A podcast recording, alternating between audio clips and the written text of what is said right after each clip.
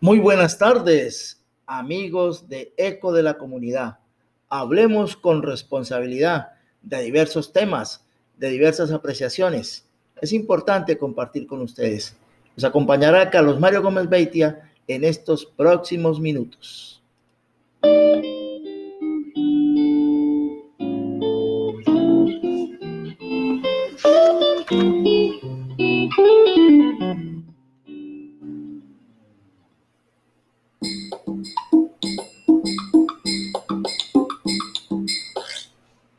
Bueno, hablemos de con responsabilidad en Ecos de la Comunidad, pues hay diversos temas. Hablamos de salud, hablamos de arte, hablamos de cultura, hablamos de ecología, hablamos de temas que atañen indudablemente al quehacer de la región donde la vida nos ha premiado por vivir. Una ciudad maravillosa, una comarca esplendorosa, con personas con muchas ganas de salir adelante, de compartir espacios, de compartir eh, tertulias, de hacer ameno un día y sobre todo pensando que el mejor vividero del mundo lo construye uno con responsabilidad, con mucha fe y con tolerancia y mucho amor a lo que se hace.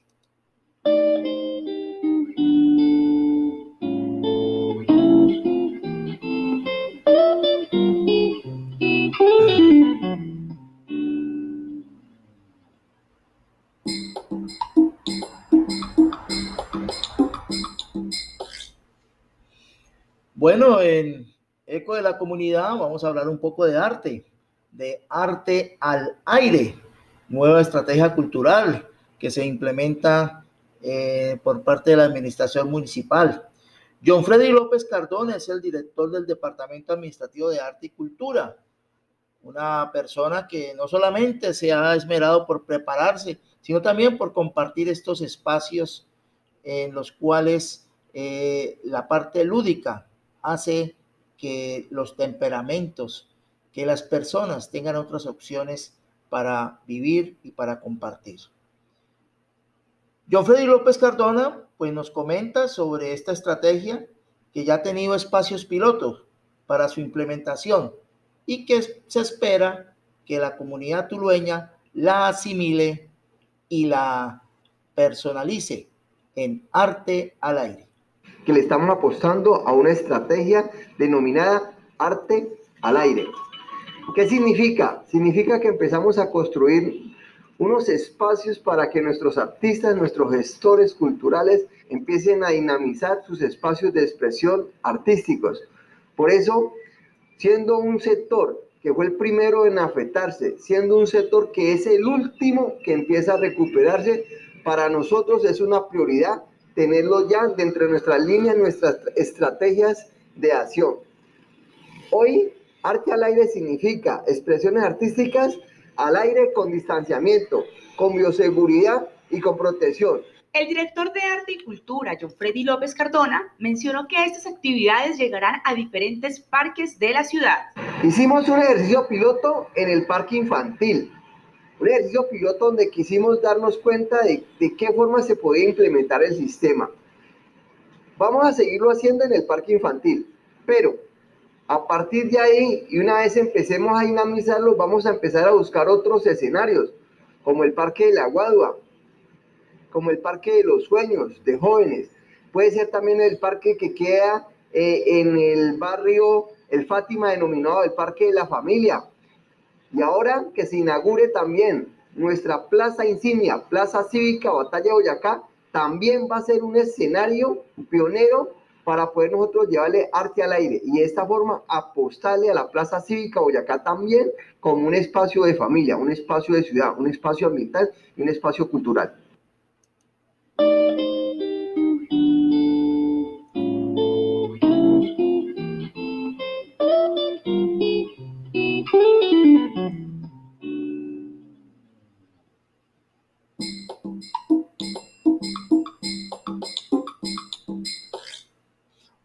Arte al aire es algo que eh, vamos a tener muy en cuenta. Eh, por ahí con unos amigos que hacen parte de, estos tertuliaderos culturales que existen en Tuluá, pues se ha venido trabajando con rescatar la parte de la fotografía, eh, la estrategia que se utiliza en el Facebook por Orejeando a Tuluá, en el cual las personas pues comparten fotos de sitios especiales de nuestra ciudad. Inclusive ahora se está llevando por parte de este grupo de Orejeando que lo coordina el ingeniero César Gómez y otro grupo de otras personas ahí muy interesadas en esto, pues comparten eh, diversas eh, fotografías del Tuluá antiguo, de los personajes de Tuluá. Esto realmente es llamativo, es importante y hay que rescatarlo para que nuestros jóvenes entiendan y comprendan que este sitio en el cual Villa de Céspedes, Tuluá, corazón del valle, tiene una razón muy, muy importante, más que la violencia. Es el arte que pueden tener muchas personas que aquí viven en esta comarca.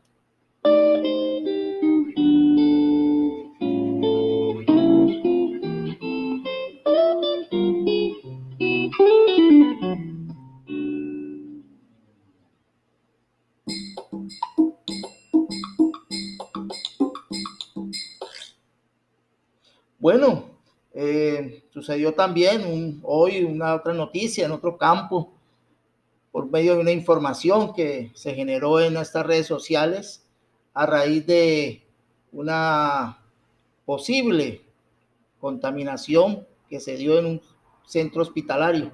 Bueno, el gerente del Hospital Felipe José Tinoco Zapata, del Hospital Departamental Tomás Uribe Uribe, ha dicho que se ha emitido una alerta epidemiológica que es normal en una institución de salud que ha mantenido todos los protocolos de bioseguridad, que ha mantenido todas las eh, condiciones para la protección de los empleados, la protección de los pacientes y sobre todo evitar que este virus COVID-19 pues afecte más de lo que está haciendo ya en muchos núcleos eh, sociales. Así que el gerente Felipe José Tinoco ha emitido un comunicado en el cual se ha socializado ya diversos medios de comunicación y en el cual pues eh, dice lo siguiente, la gerencia en cabeza del doctor Felipe José Tinoco Zapata le informa a la comunidad en general que a través de la resolución número 635 del el Hospital Departamental Tomás Uribe Uribe declaró una alerta epidemiológica con el fin de evitar la propagación del COVID-19 al interior de la institución y preservar la, seguridad de colaboradores, usuarios y sus familias. Además, incentivar, reforzar el autocuidado y cumplimiento de los protocolos de bioseguridad.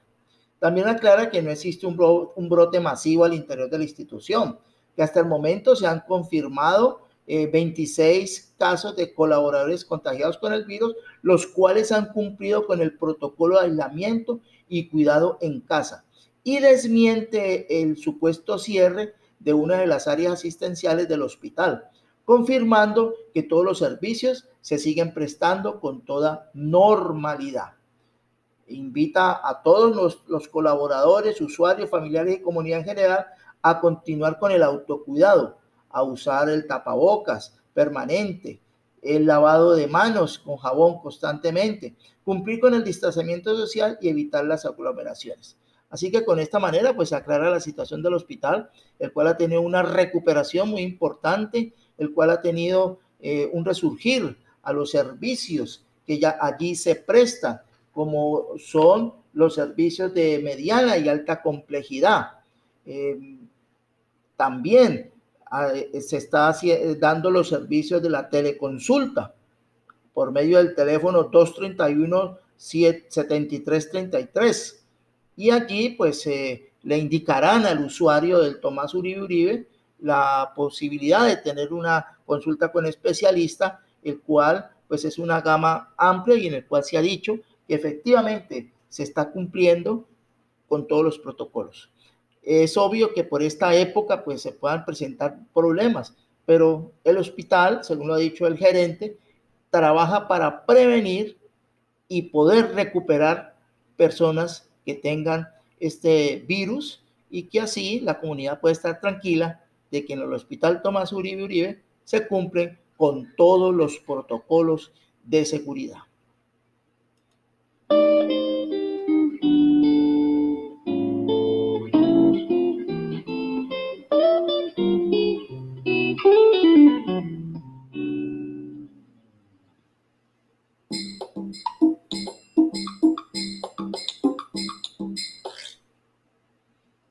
Bueno, en otro campo acá, otras noticias de la salud. En esta parte de Eco de la Comunidad, hablemos con responsabilidad, pues seguimos hablando de salud. Los jueves médicos que se están llevando a cabo en la Clínica San Francisco. Esta es una programación que se ha continuado, se ha venido haciendo. Por ejemplo, ayer jueves tuvo la oportunidad de estar allí el médico cirujano pediatra, el doctor Mauricio Copete Ortiz con una conferencia sobre, sobre malformaciones torácicas en niños. Estos jueves médicos pues se están haciendo en forma virtual, se envía el enlace, están utilizando una, una plataforma Meet eh, de Google y allí pues se pueden acceder a esta información para que no solamente los médicos, sino también estudiantes de medicina en convenio pues con las eh, instituciones educativas que existen acá en nuestro municipio, pues puedan estar en estas conferencias y en estas capacitaciones de actualidad. Esto pues nos lo ha informado la comunicadora de la Clínica San Francisco, Leide Victoria, que maneja la Oficina de Comunicaciones. Así que los jueves médicos a estar pendientes para poder acceder a esta información importante para el sector de la salud.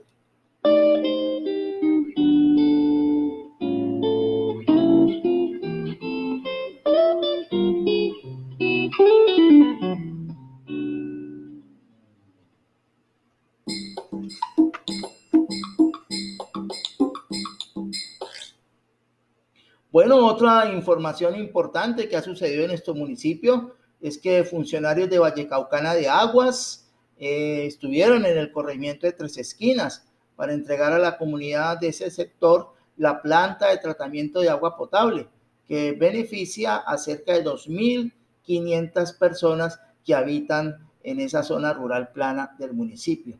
Este evento pues contó con la asistencia de personas de Vallecaucana de Aguas, del Departamento de Prosperidad Social, del alcalde John Jairo Gómez Aguirre, su gabinete, y escuchemos pues las impresiones el, del registro periodístico de este hecho que tuvo lugar en Tuluá el día 24 de septiembre. Funcionarios de Vallecaucana de Aguas y el alcalde John Jairo Gómez Aguirre llegaron al corregimiento de Tres Esquinas para entregar a la comunidad de este sector la planta de tratamiento de agua potable PETAP, con la que se beneficiarán más de 2.500 personas que habitan esta zona rural plana del municipio. Es una planta de tratamiento de agua potable que buscará optimizar la calidad del agua a más de 2.500 habitantes del corregimiento de Tres Esquinas y zonas aledañas. Y además queda con una estabilidad de uso de más de 25 años. María Elena Barbosa Carrillo, administradora del acueducto de Tres Esquinas, manifestó la importancia que esta obra tiene para el sector, la cual es entregada por la Gobernación del Valle a través de Vallecaucana de Aguas. Era un sueño que teníamos desde muchos años atrás. El propósito que teníamos acá las juntas que pasaron por, este, por todos estos años de trabajo era mejorar las condiciones de agua de la, del acueducto y por fin, hoy 24 de septiembre, hemos logrado ese sueño tan grande que teníamos. ¿Qué dice la comunidad? Muchos nos han expresado sus agradecimientos, están muy contentos porque ya no se les mancha los servicios, eh, lo mismo la, el agua en la soya ya no queda ese residuo que antes mostraba, la turbidez que también mostraba el agua cuando hacíamos mantenimiento en las redes, Miguel Zuluaga Montero, director técnico de Vallecaucana de Aguas, expresó que con esta planta se mejorará la calidad de vida a cientos de familias, impactando no solo en la salud de los usuarios, sino también en el desarrollo económico del corregimiento. Es el cumplimiento de un sueño de esta comunidad que hacía tiempo venía sufriendo por la mala calidad. Con esta planta se les mejora eh, su nivel de vida eh, su bienestar, e igualmente, eh, lo cual va a impactar no solamente en la salud de los, de los usuarios, sino también en el desarrollo económico del corregimiento, ya que con agua potable pueden hacer otras actividades usando ya el agua potable. Hay una póliza de estabilidad de obra que es por cinco años, cualquier situación que pueda presentar. Eh, se puede hacer la reclamación en, una primera instancia del contratista y en una segunda instancia de la aseguradora. Del concurso, de la mano, de la gobernación, de entidades como Vallecaucana de Aguas, empresas municipales de Tuluá y el municipio, seguimos trabajando para mejorar la calidad de vida de la gente del municipio de Tuluá.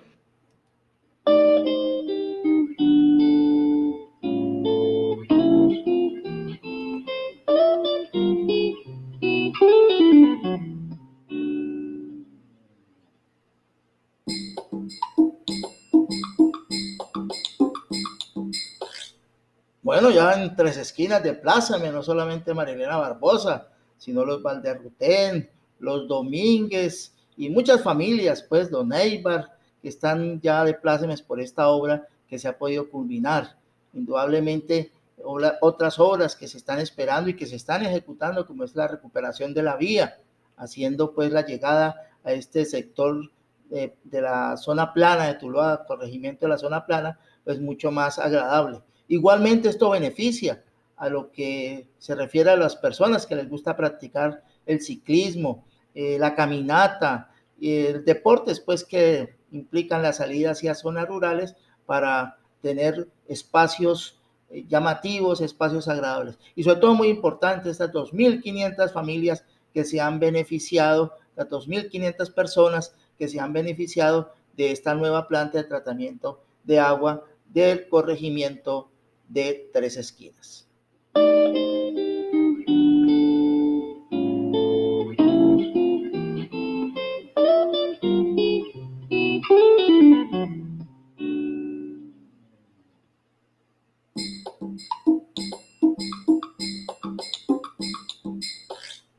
Bueno, y recordemos que para mañana 26 de septiembre está la jornada de pasaportes en las instalaciones de la Unidad Central del Valle del Cauca, la UCEBA.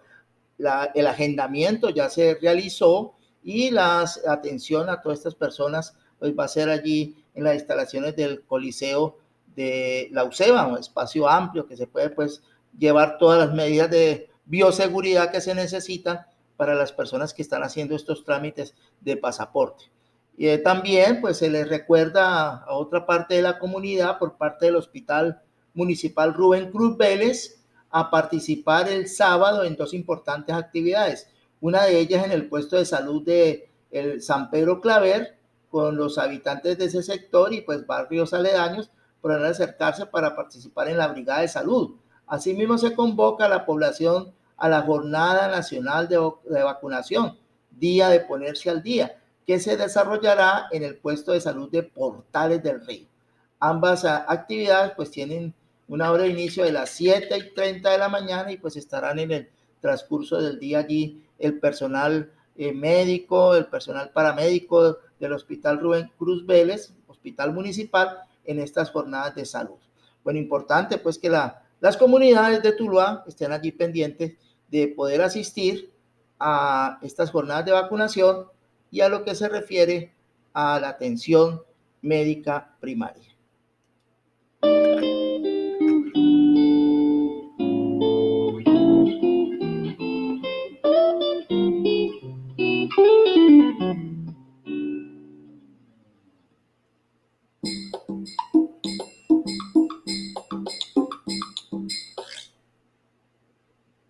Bueno, vimos también en, el evento que se realizó en Tres Esquinas, eh, oficiando ya como presentador oficial de la administración al periodista eh, David Posada Cano. Igualmente, las colaboraciones que va a hacer en el periódico El Tabloide, que estaremos prestos eh, mañana sábado a, a leerlo. Igualmente, importante noticia que nos alegra mucho la recuperación de don Pacho Polanco. Su salud no puede deteriorarse, sino al contrario, que la, ese ánimo que siempre mantiene, esa eh, energía que tiene para vivir, esté siempre presente. Igualmente un saludo muy especial a doña Nilsa y que Dios mediante estas situaciones se logren superar y la salud le vuelva a don Pacho Polanco el rumbero eterno.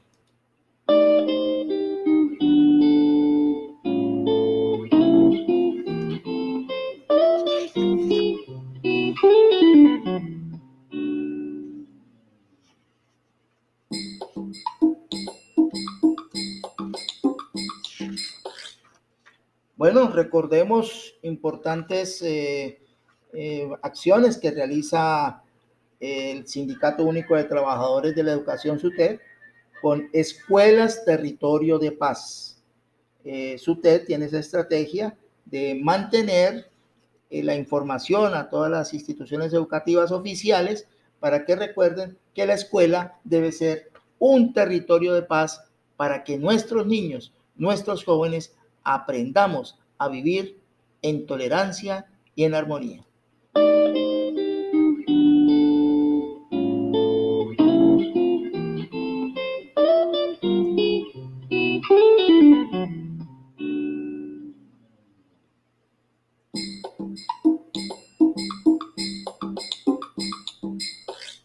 Bueno, y como se dice, dobleteados. Hoy salió el programa número 7, el programa número 8 de Eco de la Comunidad. Hablemos con responsabilidad en esta fecha especial del 25 de septiembre. Viernes, gracias a Dios, hoy es viernes. Bueno, nos vamos, pero les dejamos este mensaje muy especial a todos nuestros oyentes. Eco de la comunidad, hablemos con responsabilidad, aprendamos a vivir en paz y con nuestra montaña tulueña tenga paz y armonía, no a la violencia.